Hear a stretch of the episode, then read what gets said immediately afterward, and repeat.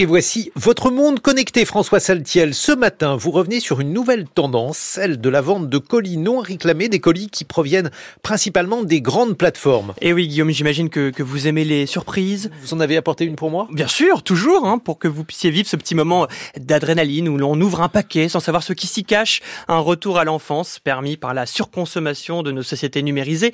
Pensez à ces milliers de colis euh, commandés sur Internet via le géant américain Amazon ou le chinois. Euh, euh, de l'ultra fast fashion, Chine, des colis commandés, des paquets esselés que personne n'est venu récupérer, des colis perdus dans les chemins tortueux du dernier kilomètre, ou encore ces inconnus, ces adresses qui laissent le livreur pantois. Le marketing ayant horreur du vide, une entreprise a flairé la bonne affaire, elle est française, elle s'appelle Destock Colis, et son concept, racheter donc des palettes entières de colis auprès des distributeurs et organiser des ventes loteries pour les écouler à raison de 14 euros le kilo. C'est un peu cher. Ah, 14 euros le kilo, ça dépend ce qu'il y a à l'intérieur. Alors, ça hein. dépend. Alors là, je vous, je vous, suis, ça dépend. Alors, Destock organise des ventes éclairs dans toute la France. Des centaines de curieux se sont déplacés à Toulouse, Nice et il y a quelques jours à Lille.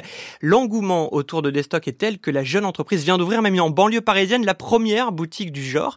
Il y a tout de même une règle pour choisir son paquet. Vous ne pouvez pas l'ouvrir, juste le tâter avec vos mains et vous référer aux quelques indices présents, comme le nom du distributeur. Et à l'image d'un bar PMU, hein, les organisateurs ne manquent pas de rappeler les plus beaux gains pour encourager le chaland, comme la découverte d'un ordinateur portable, d'un smartphone ou d'une tablette. Ce sont évidemment les objets technologiques qui sont les plus convoités. Le public devient vite accro à ce dispositif que les casinos ont compris depuis longtemps, hein, à savoir la récompense aléatoire. On actionne le levier de la machine à sous et on espère toucher le gros lot. Sur les réseaux sociaux, ces vidéos d'ouverture de pochettes surprises circulent et participent à la publicité de ces nouvelles ventes au kilo. Elles s'inscrivent également dans une tendance connue de longue date sur Internet qui est celle de l'unboxing, terme anglais qui désigne les vidéos de déballage frénétique de cadeaux qui plongent le spectateur dans une projection de possession du produit. Et si Colis des stocks peut voir le jour, c'est grâce à la loi anti-gaspillage. Entrée en vigueur au 1er janvier 2022, elle vise à interdire l'élimination des invendus non alimentaires et ouvre donc la brèche à cette forme de vente à l'aveugle et au kilo.